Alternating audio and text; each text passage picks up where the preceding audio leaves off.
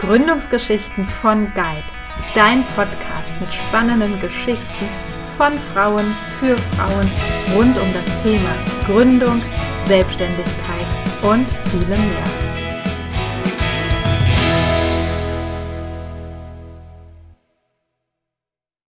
Hier. Hallo? Ah, perfekt. Dann starten wir. Sehr gut. Prima. Ich habe heute hier zu Gast die Lisa Muck. Lisa Muck hat eine Kunst- und Keramikwerkstatt in München. Du darfst mich immer korrigieren. Es stimmt noch alles, ja? Okay, gut. Und wir hatten schon gerade ein wunderbares Gespräch über Selbstständigkeit, sich selbstständig machen. Und wir haben einfach gesagt, anders als das Konzept, machen wir einfach genauso weiter mhm. und reden einfach weiter. Genau, willst du dich einfach kurz vorstellen, Lisa? Ja, genau. Also ich bin die Lisa Muck. Ich bin jetzt 29, bin jetzt schon seit fast sieben Jahren selbstständig und habe eben eine Keramikwerkstatt, wo ich überwiegend Geschirr herstelle und auch ja, so ein bisschen Kunst mache und auch seit eineinhalb Jahren eben einen kleinen Laden im Westend. Ah ja.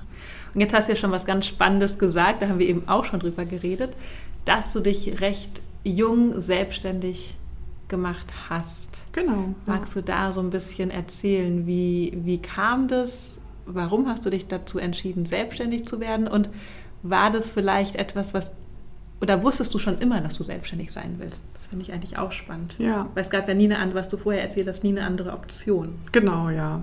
Also ich habe ähm, lange Zeit überlegt, ob ich Kunst studieren will und habe mir eigentlich so in meiner Jugend äh, relativ viel Zeit gelassen, das zu finden, was ich machen möchte. Und dann ähm, war eben unter anderem dieser Wunsch Kunst oder was eben was Kreatives auf jeden Fall.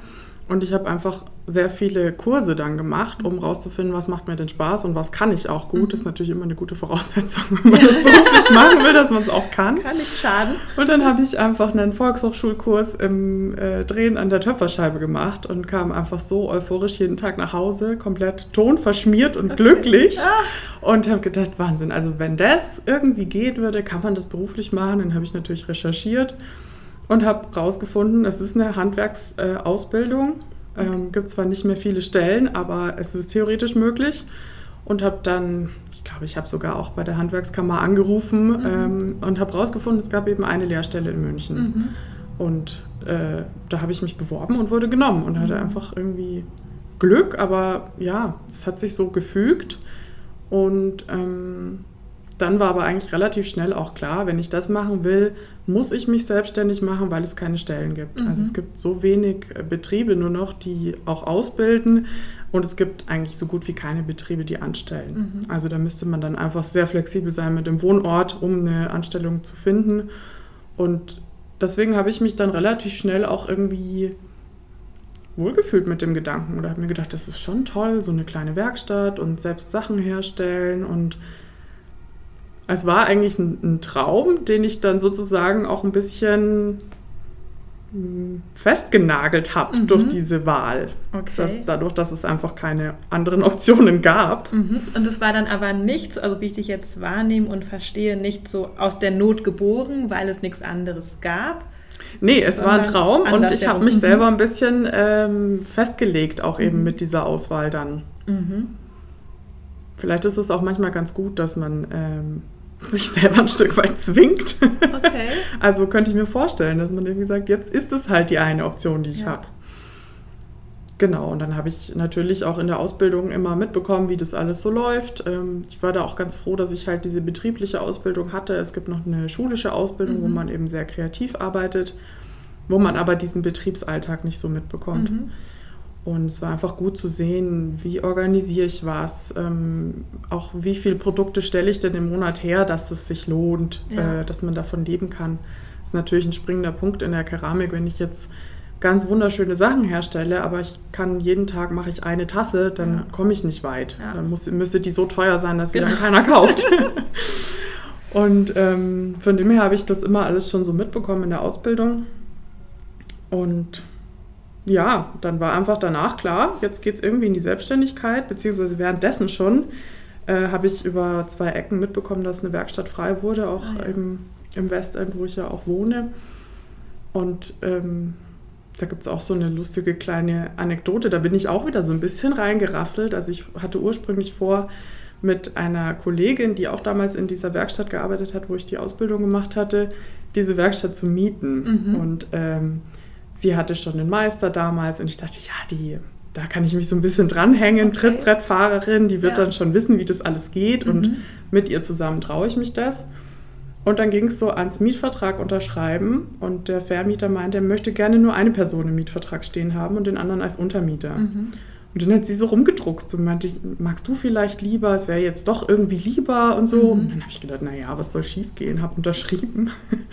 Und dann ist sie tatsächlich einen Monat vor Mietbeginn abgesprungen. Okay. Und ich hatte halt plötzlich eine riesige Werkstatt alleine. Ja. Und auch da denke ich im Nachhinein, was für ein Glück. Also ich glaube, es hat so viel besser geklappt als zu zweit. Ja. Im ersten Moment habe ich natürlich gedacht, oh Gott, jetzt habe ich da diese Kosten mhm. und ich muss das alles selber irgendwie hinkriegen. Aber ich, ja, so wenn ich darauf zurückschaue, auf diese ganzen Jahre, es waren oft viele so Zufälle, wo ich im ersten Moment dachte, um Gottes Willen, was, was passiert hier? Mhm. Und im zweiten Moment hat es gut geklappt, weil ich mich auch einfach dann darauf eingelassen mhm. habe. Ja, und ich glaube, auch neben dem Einlassen steckt da ja dennoch so viel hinter. Also es ist ja eine ganz mutige Entscheidung, einen ja. Mietvertrag für eine Werkstatt ja. zu unterschreiben, ohne vielleicht auch zu wissen, oder ich weiß nicht, ob du durchkalkuliert hast schon davor, wirklich, wie viele Tassen muss ich verkaufen oder hattest, mhm. oder ob du auch eine Idee und ein Konzept hattest, was du eigentlich töpfern möchtest oder ich weiß nicht, welche Art Linie oder. Ja, natürlich ist da schon einiges so in meinem Kopf gewesen und mhm. viel, vor allem viel kreative Gedanken. Und ich habe dann auch, ähm, also wir hatten ja auch im Vorgespräch schon ein bisschen geredet, ich glaube, ich bin auch ein kleines Stück naiv an alles rangegangen, mhm. was ich aber auch im Nachhinein überhaupt nicht als negativ bewerten mhm. würde. Also ich glaube, es war auch ganz wichtig, manche Sachen noch nicht so genau zu wissen und dann erstmal rauszufinden, wie fühlt sich denn richtig an, was mhm. ist denn auch realistisch. Also ich weiß, ich habe am Anfang wahnsinnig viel gearbeitet, mhm. bin oft über acht Stunden nur an der Drehscheibe gesessen, was Ach, halt auch krass, hart für den Rücken ist und für die Hände ja. und Genau, also ähm, am Anfang habe ich einfach total reingepowert und dann auch immer mehr gemerkt, wie fühlt sich denn eigentlich richtig an? Was macht mein Rücken mit? Ähm, wie kann ich meinen Alltag so gestalten, dass, äh, dass ich dann einfach noch genug Energie habe, um mhm. auch weiterzumachen, dass es nicht zu viel wird.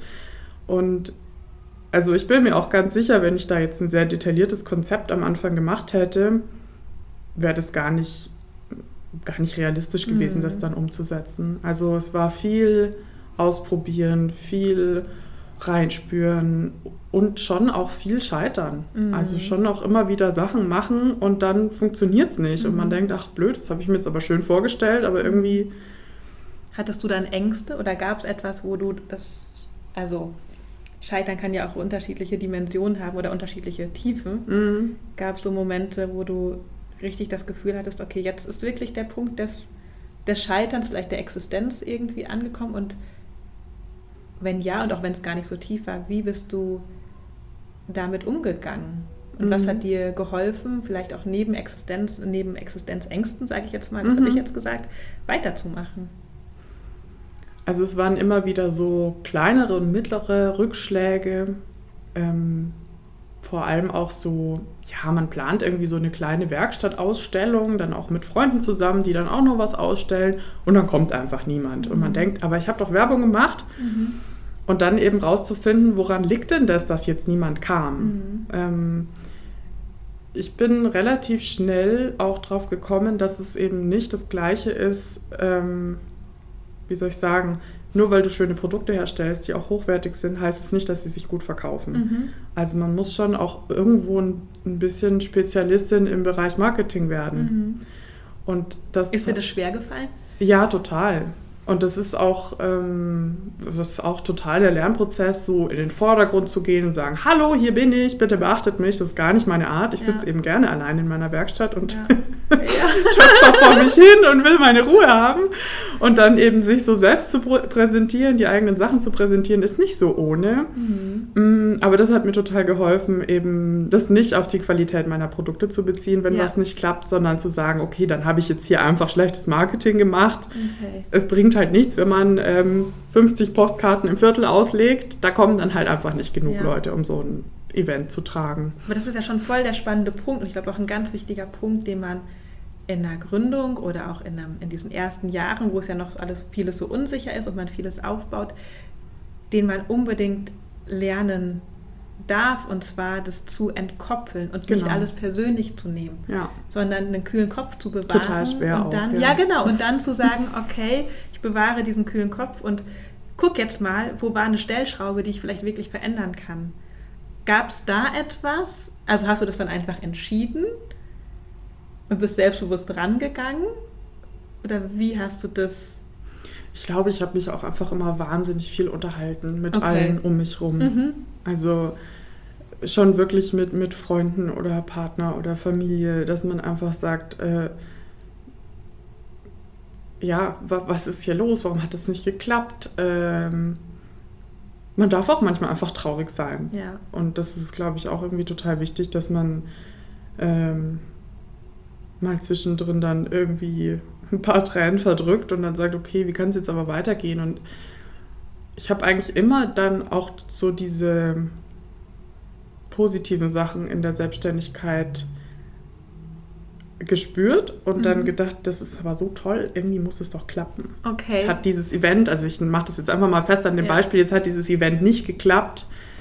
Ja, dann muss ich halt jetzt irgendwie anders weitermachen. Mhm. Dann brauche ich jetzt halt doch einen Instagram-Kanal mhm. oder ähm, dann eben zu sehen, äh, Website ist wahnsinnig wichtig und eben dann aber auch festzustellen, die wird aber nicht gefunden. Warum wird die denn nicht gefunden, die mhm. Website? Und ähm, ja, da komme ich jetzt eigentlich auch gleich zu einem anderen Thema. Ich habe relativ früh festgestellt, es ist einfach so schön, wenn man Leute um sich herum hat, die man fragen kann. Mhm. Also ich bin schon so eine Person, ich mache gerne alles selber. Mhm. Machst du auch gerade alles selber in, ich innerhalb alles der selber, Selbstständigkeit? Ja. Also von Buchhaltung über. Ja, genau. Buchhaltung, Instagram. Ich ja. mache die Fotos für meine Website selber. Okay. Ich mache die Website selber. Ich gebe die Kurse selber. Ich stelle okay. alles selbst her. Ich sitze wow. selber im Laden. Also jetzt seit ganz kurzem habe ich eine äh, Hilfe im Laden. Das mhm. ist schon mal total gut. Mhm. Aber sonst mache ich alles selbst. Und ähm, das ist einerseits was Gutes, aber andererseits ist es total wichtig, dass man sich Hilfe holen kann, im mhm. Sinne von auch einfach Fragen stellen. Mhm. Also dann habe ich eher durch Zufall rausgefunden, einer meiner Freunde kennt sich eben aus mit SEO-Optimierung mhm. und ähm, wie wird man auf Google gefunden und solche mhm. Sachen. Und dann zu sagen, hey, kann sie mir da mal helfen, setzen wir uns mal einen Nachmittag hin und ja. versuchen das mal so hinzukriegen, dass die Website gefunden wird. Ähm, oder ja, seien es so Sachen wie einen netten Steuerberater, wo man mhm. einfach wenn man mal irgendwie vor den Unterlagen sitzt und sagt, was tue ich denn hier eigentlich, mhm. dass man mhm. den anrufen kann. Mhm. Also so dieses Leute um sich rum haben, die man fragen kann, fand ich immer total wichtig und ja, was wir eben vorher auch schon besprochen hatten, Flexibilität. Also dann zu merken, dieses Event kommt nicht an. Ähm, was kann ich denn sonst so? Was, was sind denn Sachen, die ich gerne mache? Mhm. Ähm, gut, wenn die Leute jetzt nicht zu mir in die Werkstatt kommen, dann muss ich wahrscheinlich einfach auf den Töpfermarkt fahren. Mhm. Dann mal gucken, was gibt es denn für welche, dann da mal hinfahren. Mhm. Es ist schon auch immer viel so Fehlersuche, dass man halt sagt, okay, das hat jetzt nicht funktioniert, warum nicht? Kann ich die gleiche Sache machen, nur irgendwie anders, mhm. dass sie funktioniert? Oder ist die Sache einfach an sich nicht, nicht sinnvoll, mhm. dann muss ich was anderes mhm. machen. Also immer den Plan B und den Plan C irgendwie mhm. im Hinterkopf haben oder dann auch suchen. Und ähm, und ich glaube, du hast ja auch immer, so wie ich dich verstanden habe, dein Ziel dennoch weiter im Fokus gehabt, oder? Ja, also du hast jetzt noch auch mit keinem Mal irgendwie gesagt, dass du überlegt hattest, ach dann, weiß ich nicht, werde ich doch Angestellte, mhm. auch wenn es da wenig Möglichkeiten ja. gibt, aber Angestellte Museumsverkäuferin in einem Museumsshop ja, oder so, ne? Sondern nee, was stimmt. du erzählt hast, für dich war, glaube ich, immer klar, dass es weitergeht das muss in der klappen. Selbstständigkeit. ja, ja genau. Stimmt, ja. ja, weil ich eben auch diese ganzen positiven Aspekte gesehen habe. Und mhm. Was ist denn für dich positiv in der Selbstständigkeit? Im neunten Jahr bist du jetzt oder neben siebten? Neben im siebten, Im siebten genau. Jahr, okay. Ähm, was ist für mich positiv? Ja, natürlich diese komplette Selbstbestimmung. Wie kann ich meinen Tag gestalten? Wann stehe ich auf? Wann kann ich was essen? Wann komme ich heim? Ähm, diese, also ganz konkret dieses, ich sitze in der Werkstatt, es ist ruhig, ich kann mein Hörbuch anhören, mhm. ich kann Sachen herstellen, die mir Spaß machen. Ich sehe am Abend, das habe ich heute alles geschafft. Also dadurch, dass ich ja auch einfach eine sehr so handfeste Tätigkeit ja. habe, das ist was total Befriedigendes. Ja. Am Schluss zu sehen, jetzt stehen hier diese 50 Tassen, die habe ich heute hergestellt. Schafft man 50 Tassen an einem Tag? Das also wenn ich, einen gut, ja, wenn ich einen guten Tag habe, drehe ich so 100 Teile. Okay. Aber das ist dann wirklich, da habe ich dann richtig Energie und dann bin ich auch richtig fertig am Abend. Okay. das ist auch oft viel weniger, aber so, das ist das Maximum, sag ich mal, was, ja. was rauskommt. Ja. Und ähm, ja, diese, diese Ruhe und der Frieden und diese Selbstbestimmung, dass man sich auch nicht mit Leuten absprechen muss, die vielleicht ein anderes Ziel haben oder mhm. die denken, ein anderer Weg wäre der bessere. Mhm. Ähm, ich habe das auch oft erlebt vorher. Ich habe zum Beispiel auch mal ein, so ein freiwilliges Jahr gemacht, mhm. so auf, auf der Suche nach, was will ich denn eigentlich machen. Und da habe ich auch oft so gedacht, ah, jetzt habe ich diese Aufgabe bekommen, aber eigentlich würde ich es gern anders machen. Mhm. Das finde ich immer ganz spannend. Okay. Ich glaube, das haben viele Leute, die angestellt sind, dass mhm. sie halt vorgeschrieben bekommen, wie was zu tun ist mhm. und im Grunde genommen so ein bisschen, ja, es eigentlich anders machen wollen würden mhm. ähm, und dann feststellen, ja, ich muss es aber leider so machen, wie halt der mhm. Chef oder die Chefin es jetzt irgendwie anschafft. Mhm. Das finde ich total schön, dass man wirklich so 100 Prozent das so machen kann, wie man es richtig findet. Ja, ja. Und du hattest eben angesprochen, da würde ich noch mal gern drauf äh, zurückkommen, diese an einem guten Tag schaffe ich 100 Tassen. Mhm. Was sind denn so? Also du hast ja, machst deine eigene Keramik, mhm. die man auch kaufen kann im Westend mhm. in deinem Laden, also in München genau. im Westend in deinem Laden. Ähm, woraus besteht dein Geschäft sonst noch? Oder verkaufst du einfach deine, deine Keramik und das ist genug, um davon zu leben, sage ich mal. Also ich würde sagen, es sind so drei so? große Bausteine. Also ja. das eine ist eben der Laden und mhm. meine eigenen Sachen. Das ist auch wirklich das, was mir am allermeisten Spaß macht, mhm. weil es halt für mich so die kreative Freiheit bedeutet. Ich mhm. kann wirklich mir eine Form überlegen, eine Farbe, eine Glasur, äh, eine Gestaltungstechnik, wo ich sage, das ist einfach, jetzt habe ich was Neues erschaffen, das mhm. gefällt mir total gut. Ähm, dann ist der zweite Teil äh, die Herstellung von Keramik für zum Beispiel Cafés oder Restaurants, okay. Hotels, auch privat. Also es gibt mhm. auch immer wieder Privatleute, die halt sagen, wir hätten gern ein Service, acht Teller, acht Schüsseln, acht mhm. Tassen, mhm. sowas, dass man mhm. eben ähm, ein bisschen auf Kundenwunsch auch arbeitet. Mhm. Natürlich immer halt innerhalb meines Stils. Also ich werde jetzt nicht plötzlich irgendwas mit Bienchen bemalen, nee. aber also du eben, bleibst dir selbst immer genau, treu, was ja aber auch total klar, wichtig ist, genau. wenn Kunden kommen. Genau. Anstatt sich dann, sage ich mal, zu verbiegen und sagen, okay, mhm. einfach um diesen Kunden zu haben, mache ich jetzt alles, ja, zu sagen, ja. das geht, aber wahrscheinlich kommen ja auch Kunden zu dir, weil sie deinen dein Stil Genau, sehr ja, das ist auch wichtig. Ja. Also es sind dann schon auch oft so Sachen, dass man halt einen Kompromiss findet, ähm, wo der Kunde sich das und das wünscht und ich merke aber, hm, die Gestaltungsform gefällt mir jetzt nicht ganz so gut. Mhm. Aber natürlich ist es in erster Linie dann wichtig, dass es dem Kunden gefällt. Mhm. Bei manchen Sachen habe ich dann vielleicht auch inzwischen die Erfahrung, dass ich sage, ähm, ich habe zum Beispiel einige matte Glasuren im Sortiment, ähm, die, die fühlen sich total schön an, aber mhm. es gibt immer wieder Leute, die mögen es gar nicht. Okay, ja. Also die kriegen dann so Gänsehaut und sagen, mhm. oh Gott, matt. Ähm, und wenn jetzt zum Beispiel ein Café ganz viel bestellt, dann sage ich das einfach dazu. Mhm. Dann sage ich, ich verstehe, dass ihr die matte Glasur wollt, kann ich euch sehr gerne machen. Mhm. Behaltet im Hinterkopf, es gibt Leute, die das nicht mögen. Und mhm. wenn die das Geschirr in eurem Café verwenden, dann fühlen sie sich vielleicht unwohl. Also okay. das sind halt dann so diese Sachen, wo man einen Kompromiss findet, genau, wo man dann halt auch, ähm, ja, auch jahrelang irgendwie diese Erfahrungen sammelt, ähm, um die dann halt auch an die Geschäftskunden zum Beispiel ja. weitergeben zu können. Ähm, was ist dein dritter Baustein? Der dritte Baustein sind die Töpferkurse. Okay. Und das ist für mich auch eigentlich ein total schöner Baustein, ähm, weil ich ja eben normalerweise allein in meinem Kellerchen sitze mhm. und eben töpfere, was ich total genieße, aber da kriege ich einfach nochmal diesen menschlichen Kontakt. Mhm. Und ich erkläre sehr gerne, ich habe auch schon in der Ausbildung immer äh, mir bei allen möglichen Schritten, die ich gelernt habe, überlegt, wie würde ich das denn jetzt erklären? Mhm. Also weil so dieses Sachen in Worte fassen, ist was total, also es gehört für mich zum Lernprozess. Mhm. Und äh, das hilft mir, glaube ich, total bei den Kursen. Und ja, es macht auch Spaß, das einfach weiterzugeben. Und äh, ich merke halt, wie begeistert viele Leute sind und ähm, wie dann auch die Wertschätzung für die Keramik steigt. Ja. Weil viele eben dann sagen, wow, das ist so aufwendig, das ja. hätte ich nie gedacht. Jetzt verstehe ich auch, warum die Sachen halt einen gewissen Preis haben. Ja. Und ähm, genau, das ist eigentlich ein super Ausgleich für dieses Alleinearbeiten auch, dass dann Leute da sind. Das ist auch immer sehr persönlich und, Und ja, auch individuell. Also ich Mhm. mache auch viele Einzelstunden für Leute, die das halt wirklich intensiv lernen Mhm. wollen. Und es gibt einfach eine irre Nachfrage. Also Okay, es, echt, okay. ja, ich habe Ja. aktuell einige hundert Leute auf der Warteliste, wo ich einfach gar nicht hinterherkomme, diese ganzen Kurse zu bedienen. Ach, Wahnsinn. Und ähm, Was glaubst du, warum ist da gerade so ein, so ein Trend nach Töpfern, Keramik?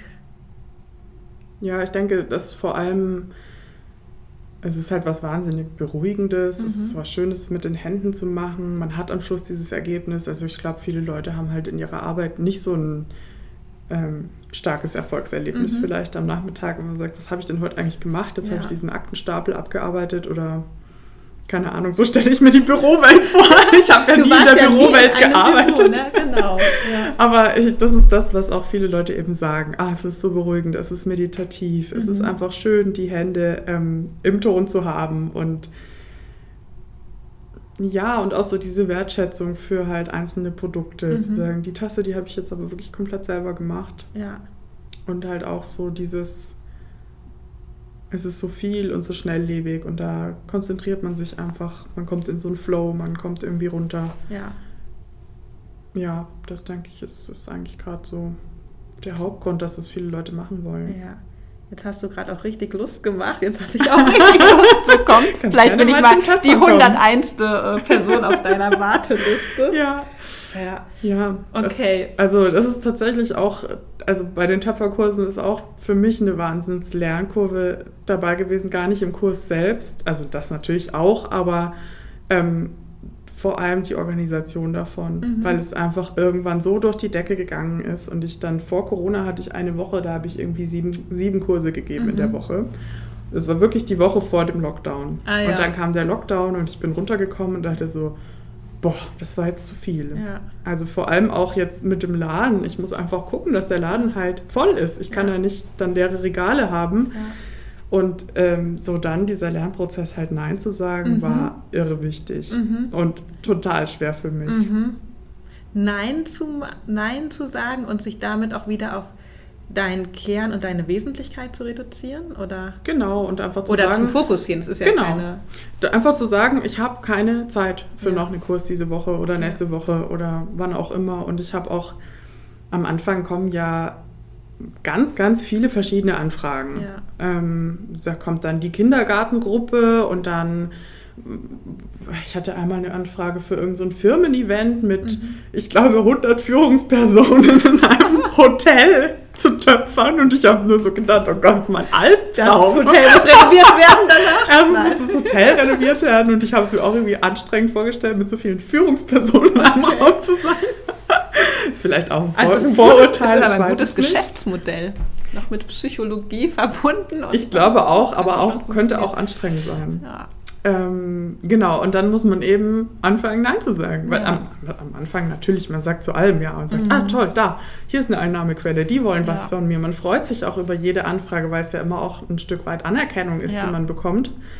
Und dann irgendwann zu merken, okay, die Kapazität reicht nicht Ja. mehr. Ich muss mich fokussieren, ich muss rausfinden, was ist eigentlich das, was mir Spaß macht, was ich Ja. gerne mache, in welchem Maßstab und auch ähm, wie oft in der Woche kriege ich das unter und äh, irgendwann kommt der Punkt, wo du auch zu Anfragen Nein sagst, die eigentlich nett klingen. Mhm. Wo du Mhm. dann sagst, aber das ist jetzt einfach lukrativer Ja. oder das ähm, passt jetzt gerade besser in mein Konzept Ja. oder in meine Zeiteinteilung. Ja. Okay.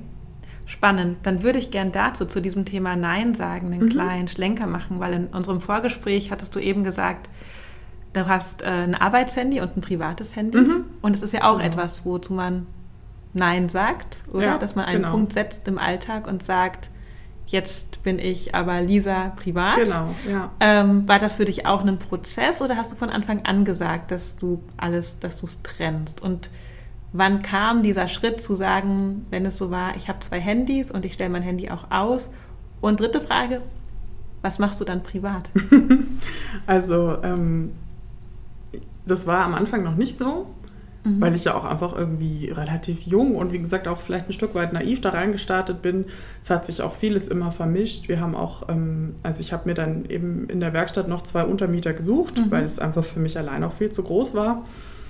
Und ähm, das sind eben zwei Freunde von mir. Mhm. Und klar, wir haben dann auch manchmal einfach am Abend noch zusammengesessen und über alles Mögliche geredet. Dann Mhm. war in der Werkstatt auch immer ein bisschen privater Rahmen. Und ähm,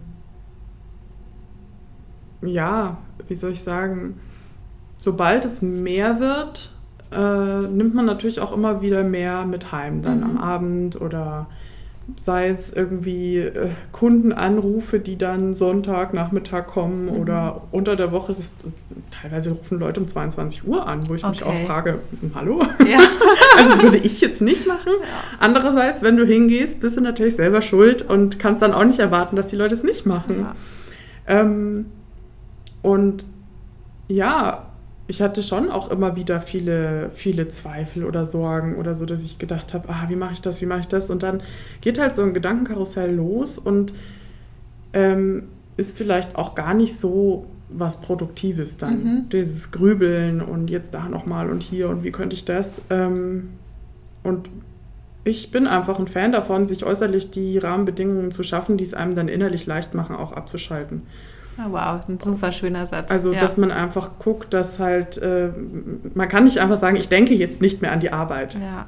Aber Nee. wenn das Handy halt aus ist und in der Schublade liegt und nicht klingelt, dann ist es halt ein bisschen leichter. Und wann kam der Punkt für dich, wo du gesagt hast, jetzt stecke ich das Handy in die Schublade? Also, ich glaube, allerspätestens mit Instagram. Ah ja. Mhm.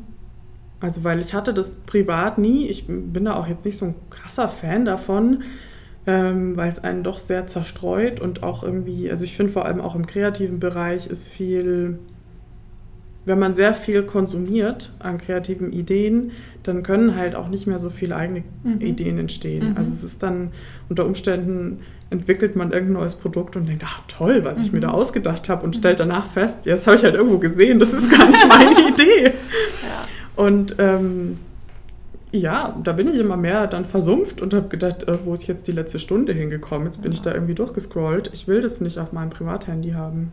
Ich kann nicht so Du ganz hast es genau aber für die Arbeit genutzt dann. Also Ich für die es genutzt, Privathandy, genau. du für die Arbeit Ich genutzt hatte eine ganz äh, süße Praktikantin und die hat gesagt, ah Lisa, deine Sachen sind so schön, die müssen doch auf Instagram. Und dann habe ich Mhm. mich so ein bisschen überreden lassen und die war da relativ fit auch. Also ich meine, ich bin erst 29, aber manchmal bin ich wie so eine Omi mit solchen Sachen. Wie geht das alles? Keine Ahnung. Und die hat mir dann so ein bisschen geholfen, hat einfach mit, mit, ihrer, äh, mit ihrem Wissen da auch ein bisschen mitgeholfen und ähm, genau. Und dann habe ich gemerkt, dass auch, ja, es interessieren sich viele Leute, es ist schon auch eine gute Werbung. Mhm. Und ähm, deswegen mache ich das auch weiterhin und ich mache es auch ab und zu gerne, aber es soll halt nicht so diesen riesigen Stellenwert Ja. in meinem Leben auch bekommen und vor Ja. allem nicht in meiner Freizeit. Ja. Und ähm, genau, und da kam Also dann ganz irgendwann, klares Bewusstsein auch dafür, oder? Und eine ganz klare Empfindung, was es mit dir macht. Du hast eben gesagt, irgendwie hat es dich zerstreuter gemacht und deswegen Mhm. nutzt du es einfach ganz klar für deine Arbeit. Genau, ja. Jetzt wahrscheinlich auf deinem Arbeitshandy. Auf dem Arbeitshandy ist das Instagram ist und das ist, nur der Arbeitskanal, wo es um Keramik geht. Ja. Da poste ich jetzt auch keine privaten Fotos oder Ja. so. Ähm, da bin ich auch immer erstaunt. Also doch viele Leute, die irgendwie selbstständig sind, posten ja dann auch immer wieder private Sachen, wo ich mich einfach frage, also darf jeder so machen, wie er möchte, aber für mich wäre es irgendwie nix. Mhm. Weil ähm, mir geht es sogar so, dass ich, ich habe sehr viele Infos auf meiner Website, weil ich auch einfach denke, es ist vielleicht schön für die Kundinnen und Kunden halt zu sehen, ähm, wer ist denn die Lisa, was Mhm. macht die denn, wie Mhm. sieht die aus? Also das ist, glaube ich, auch irgendwie eine Nähe, die man damit schafft. Und mir geht es manchmal so, dass dann jemand zum Beispiel bei mir im Laden steht und sagt, ach, ich habe ja gelesen, du hast ähm, ja das und das damals gemacht. Mhm. Und ich erschrecke richtig und denke so, woher weiß sie das? Und dann fällt mir ein, ach so, ich habe es ja ins Internet geschrieben, ja natürlich. Und äh, wenn ich das jetzt mir vorstelle, ich poste jetzt Fotos aus meinem Urlaub oder so Ja. und dann steht jemand im Laden und sagt, ja und, wie war es denn letztens an der Nordsee? Das Ja. wäre mir unangenehm. Ja. Irgendwie brauche ich ein bisschen Distanz, um mich wohlzufühlen. Und ähm, so im Persönlichen ist es was ganz anderes, wenn man Mhm. was preisgibt. Mhm. Ähm, wenn jetzt jemand in einem Töpferkurs ist und ich erzähle, ah, ich war jetzt an der Nordsee, es war Ja. so schön, ich fühle mich richtig erholt, ist was anderes, als wenn jemand, den ich noch nie gesehen habe, im Laden steht und sagt, ich fahre auch gerne an die Nordsee. Ja. Also für mich zumindest. Ich Ja. bin da, glaube ich, relativ sensibel. ja. Und ähm, Und auch das finde ich aber, du hast erkannt, dass du sensibel bist, Mhm. dass es nicht, nicht dein Kanal ist, nicht dein Tool ist. Mhm. Und bist dir treu geblieben. Und ich Ja. glaube, das ist auch eine ganz große Fähigkeit, die man in der Selbstständigkeit braucht. Oder immer wieder ein Abwägen, wann nutze ich es für die Selbstständigkeit und wo ist auch die Grenze. Ja, Ja, und das ist ja, das ist, glaube ich, kein einfacher Prozess. Ja, aber da einfach für sich klar zu sein. ja, total. Wie kommen denn Kunden zu dir? Oder wusst, also Ich glaube hast du, überwiegend. bist du mittlerweile so groß, dass die einfach über, also wissen, da ist die Lisa, die hat diesen schönen Äh, Laden. ja, ich frage immer mal wieder nach und die, ähm, die Antworten sind eigentlich recht unterschiedlich. Also Ja. natürlich der Laden, das Schaufenster, da Mhm. laufen viele vorbei ähm, und sagen einfach, ach, schöne Sachen, da muss ich mir mal ein Kärtchen mitnehmen. Äh, und natürlich übers Internet, Ja. dass man einfach, wenn man halt googelt, mich auch ganz gut findet inzwischen. Ähm, oder dann auch Empfehlungen. Ja. Also ich habe jetzt äh, ganz viele Einzelstunden, ganz viele Töpferkurs-Einzelstunden gehabt, Mhm. wo immer dann das hieß, ah, die Marie hat mich empfohlen. Ah, und ja. dann, es war so eine Kette quasi, wo dann immer noch mal jemand kam und ich dachte, ach, die gehört auch zu diesem Freundeskreis, wie cool. Ja. Voll schön, dass die jetzt alle so nacheinander zum Töpfern zu mir Ja. kommen. ja, Genau. toll. Und was machst du dann in deiner Freizeit? Ich bin eigentlich, äh, ja, ich bin eigentlich wirklich so ein relativ, äh, wie sagt man das, genügsamer Mensch. Also ich habe einen Hund, bin einfach viel Ah, mit den dem Hund Dackel, draußen. ne? Der Genau, den Dackel. Genau, der, das ist das Private, was ich gerne preisgebe auch, dass ich einen Dackel habe und der einfach immer irgendwie mit dabei ist. Der ist natürlich in der Werkstatt auch oft dabei. Und ja, sonst einfach viel irgendwie Radfahren, Natur, Kochen. Mhm. Ich bin auch total gerne kreativ. Ich habe früher auch ganz viel gemalt und äh, sieht man auch teilweise auf der Webseite die Bilder. Ähm, wobei ich da auch festgestellt habe, nach so einem langen Arbeitstag, die kreative Energie ist dann unter Umständen Mhm. auch mal aufgebraucht. Mhm. Also Und das ist auch okay für dich. ja, Ja, das ist okay. okay. Ja. Absolut.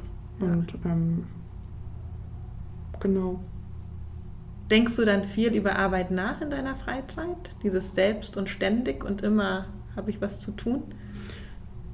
Ja, es wird besser. Also ich bin da auch immer am Üben. Es, es kommt total auch auf die Phasen an. Also Mhm. so während Corona war halt auch nicht ganz leicht. Klar, es wurde alles Mögliche abgesagt.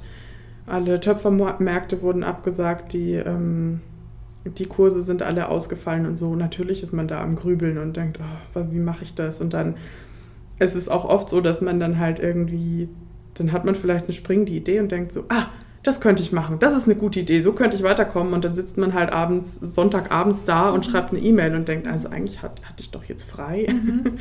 Also das schon, ähm, ich würde sagen, vor allem eher in, in den stressigen Phasen oder in den Phasen, wo man sich Sorgen macht, denkt man schon viel nach. Mhm. Ähm, aber es wird, ich glaube, es wird besser mit den Jahren. Mhm. Ja. Und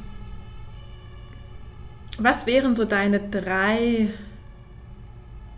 Gedanken oder Impulse, die du jemandem mitgeben möchtest, weil wir sind hier ja im Podcast, hoffentlich hören ganz viele Gründerinnen diesen Podcast, geht es ja um, um Gründen. Drei Impulse, also sie können auch in alle Richtungen gehen, die du gerne jungen Gründerinnen mitgeben würdest. Ja, also wir haben vorher schon geredet, eben, dass ich das Gefühl habe, viele Leute haben so ein, ja, ein kleines Selbstbewusstsein, was äh, ihre Arbeit betrifft oder die Möglichkeiten auch, die es gibt, ähm, werden gar nicht so gesehen. Und äh, wenn ich Praktikantinnen zum Beispiel habe, ich empfehle da immer, denk darüber nach, ob du dich selbstständig machst, weil es ist so ein, es ist so ein schönes Arbeiten und Leben. Und ähm, ich glaube, also ich kann da nur von mir reden. Ich weiß natürlich nicht, wie es ist, wenn man einen großen, eine ganz große Firma leitet oder auch gleich plant, Angestellte zu haben oder so. Aber so dieses klein anfangen und vielleicht auch ein bisschen naiv anfangen, in manche Sachen reinrasseln und Mhm. gucken, ach, wie ist denn das jetzt? Was mache ich jetzt draus? Das ist eigentlich auf jeden Fall gut. Mhm. Also so, äh, ja, so am Beispiel Hund zum Beispiel, als, bevor wir diesen Hund bekommen haben, wir haben so viele Bücher gelesen und dann kam der Hund und das war alles ganz anders. Und man denkt, ach okay, darüber habe ich jetzt leider nichts gelesen, aber jetzt habe ich dieses Thema, wie gehe ich jetzt damit um? Ja. Also vieles kommt halt beim Machen und auf viele Sachen kann man sich im Vorhinein nicht vorbereiten und äh, es ist ganz gut, sich einfach einzulassen und zu gucken. Das ist auf jeden Fall ein wichtiger Punkt. Ähm, dann eben ein wichtiger Punkt ist, Leute um sich herum haben, die man fragen kann zu mhm. den verschiedensten Themen. Mhm. Wenn man die nicht hat, die dann irgendwie suchen. Und ähm, so, ja, das, das Netzwerk um sich herum vielleicht ein bisschen nutzen. Mir hat es schon auch äh, geholfen, zum Beispiel eben Guide im Hintergrund zu haben. Ich war mhm. gar nicht oft hier, aber so ein, zwei Einzelgespräche hatte ich und mhm. einfach zu wissen, äh, wenn ich jetzt mit der oder der Sache überfordert bin, dann kann ich jemanden fragen. Das hilft, finde ich, enorm, dass man nicht das Gefühl hat, man muss da komplett alleine durch und man muss auch echt am Anfang nicht alles wissen. Ja. Also das kommt auch mit der Zeit. Ja. Ich hatte dann irgendwie plötzlich Post von der Handwerkskammer und von der IHK im Briefkasten und dachte, Moment, muss ich jetzt da bei beiden mitmachen? Okay. Die wollten einfach und, gerne. Wie ist das im Handwerk? Ich bin nur bei der Handwerkskammer. Okay. Ich habe dann der IHK geschrieben und dann haben sie gesagt, ja, war irgendwie ein Fehler. Aber okay. das sind so Sachen, da kannst du dich nicht drauf vorbereiten. Ja. Auch diese vielen organisatorischen Dinge, bürokratischen Dinge. Mhm die kommen auf dich zu und dann hast du halt Post im Briefkasten und denkst, aha, okay, ja, muss ja. ich mich jetzt wahrscheinlich auseinandersetzen damit. Ja. Genau, das ist so der zweite Punkt, Leute um sich herum haben, die man fragen kann. Mm. Und genau, Flexibilität würde ich sagen, ist total wichtig. Mhm. Also während Corona habe ich einfach angefangen, einen Online-Shop dann aufzubauen, weil ich gemerkt habe, ich kann jetzt nicht äh, auf den Töpfermarkt... Ist auf deiner Website? Nee, den habe ich jetzt wieder eingestampft. Ah ja, okay. Eben ah, auch krass. wieder flexibel. Okay. Zu sagen, jetzt, ich hatte den, der hat gut funktioniert, mhm. aber dann einfach zu sagen, es ist halt sehr aufwendig. Mhm ähm, es sind auch immer viele Sachen kaputt gegangen, weil halt die Post nicht so gut mit den Paketen umgeht. Man mhm. packt dann natürlich ein in Papier und Luftpolsterfolie und alles. Ja. Aber trotzdem war das anstrengend. Ja. Aber es hat mich halt über die Corona-Zeit ein bisschen hinweg gerettet. Ja. Und dann danach zu sagen, jetzt habe ich den Laden, jetzt habe ich wieder Kurse, jetzt habe ich wieder viele Aufträge von zum Beispiel Cafés. Äh, jetzt kann ich das nicht nebenbei noch machen. Mhm auch wenn jetzt die Struktur da wäre, dann mhm. mache ich das jetzt wieder zu. Mhm. Und so Sachen, da habe ich eben auch gemerkt, Leute, die halt in der Corona-Zeit nicht flexibel waren, hatten wir auch vorher gesprochen, mhm. kann man Sachen digital machen. Mhm. Ist jetzt bei mir mit dem Töpfer ein bisschen schwierig digital, mhm. obwohl man jetzt vielleicht sogar auch Töpferkurse digital hätte geben können. Mit, ja. Muss man dann halt immer gucken, aber ähm, dass man offen bleibt für Ideen, für neue Wege, für Alternativen. Und ich kann mir ehrlich gesagt auch vorstellen, irgendwann nochmal was ganz was anderes zu machen. Okay. Wahrscheinlich auch wieder selbstständig, ja. aber ich habe nicht das Gefühl, das ist jetzt hier die Endstation und ich werde für immer Keramikerin bleiben Ach, und das Konzept genau so weiterführen, okay. sondern das wird sich bestimmt noch weiterentwickeln. Ja. Dann geht es vielleicht in die eine oder in die andere Richtung. Ich weiß es noch nicht, aber irgendwie so ein bisschen mitfließen ist, glaube ich, ganz gut. Ja, ich hatte auch gerade im Kopf, wo du gesprochen hast, so abschließend vielleicht, du hast dich immer irgendwie eingelassen auf das Leben und ja. bist immer mit dem Leben mitgegangen. Und das ist sowas, und auch in der Selbstständigkeit irgendwie, mhm. auch wenn du sprichst, ich habe das Gefühl, dass du was ganz Geerdetes und sowas Befreites aber auch. Und das ähm, ja, Fühlt sich total schön an, ja. Zwischendrin ist mal eine Krise dabei. Also ähm, ist jetzt auch nicht so, dass alles immer rosig ist, aber das stimmt. Also einlassen ist ganz wichtig und ein bisschen auch Vertrauen. Also das, ähm, das ist vielleicht auch noch ein wichtiger mhm. Punkt. Äh, es ist natürlich eine Last, wenn du alles selbst machst. Das ist keine Frage. Das wissen alle Selbstständigen oder die sich selbstständig machen wollen. Ähm, diese Verantwortung, die kann schon auch manchmal sehr anstrengend sein und gleichzeitig weiß ich, ich kann mich auf mich verlassen. Mhm. Es ist niemand in meinem Team, mhm. wo ich sage, ah, bei der Person weiß ich nicht, mhm. was da passiert, sondern mhm. das bin ich und ich weiß, ich kann mich auf mich verlassen. Mhm. Und ähm, ja, das ist vielleicht auch eben so im eigentlichen Sinne das Wort Selbstvertrauen, ja. dass man sagt, das werde ich schon hinkriegen. Ich vertraue ja. mir, dass ich das kann. Ja. Und das hat bis jetzt immer halbwegs geklappt. Ja, ich glaube, es hat ganz gut geklappt bis jetzt, ja, oder? Mit einer Werkstatt genau. und einem Laden und Töpferkursen. Und genau, magst du noch irgendetwas abschließend sagen? Egal ob äh, Werbetime oder etwas ähm. philosophisch Inspirierendes? Nee, ich freue mich total, dass ich hier sein durfte und ähm, vielleicht eine kleine Sache, die ich noch sagen will. Ich habe jetzt vor kurzem geheiratet und ich fand es so schön, ganz viele Kunsthandwerkerinnen hier im Viertel zu unterstützen. Also mhm. zu sagen, meine Ringe kommen aus dem Viertel, mein Kleid ist hier geschneidert, mhm. die Blumen sind aus dem Viertel von der Floristin. Mhm. Ähm, dass wenn man Lust auf Selbstständigkeit hat, dass man das auch bei anderen wertschätzt mhm. und sagt, ich äh, versuche andere zu unterstützen, ich bestelle nicht irgendwo im Internet, sondern ich schaue, dass ich andere kleine Unternehmen, äh, selbstständige Frauen unterstütze und sage, äh, das ist es mir wert, auch das mhm. Geld zu zahlen. Mhm. Das finde ich ganz wichtig, dass es mhm. jeder so ein bisschen im Kopf hat. Ja, ja. Genau. Ach, das finde ich total schön. Danke, dass du das nochmal gesagt ja. hast. Ja, weil es spiegelt auch, ich selber habe ja auch meinen Wert und wenn ich den erkannt habe und diesen Wert, wenn ich ihn auch bei anderen sehe, kann ich ja genauso gut wertschätzen, indem ich da was hole. Ne? Ja, also genau. Ich bin da total bei dir. Okay, dann würde ich sagen, das war es für diesen Workshop. Vielleicht machen wir irgendwann einfach mal eine Fortsetzung, wenn du Lust hast. Ja, sehr gerne. Und genau, dann freue ich mich, wenn ihr euch meldet bei uns, wenn ihr den Podcast gehört habt wenn ihr Gedanken dazu hattet, Impulse und wenn ihr Frauen seid, die sich selbstständig machen möchten, kommt zur Guide. Wir sind eine, mm, eine Existenzgründerstelle, Gründerinnenstelle in München und wir unterstützen euch tatkräftig für eure Schritte in die Selbstständigkeit. Einen schönen Tag, Lisa. Dankeschön, dir auch.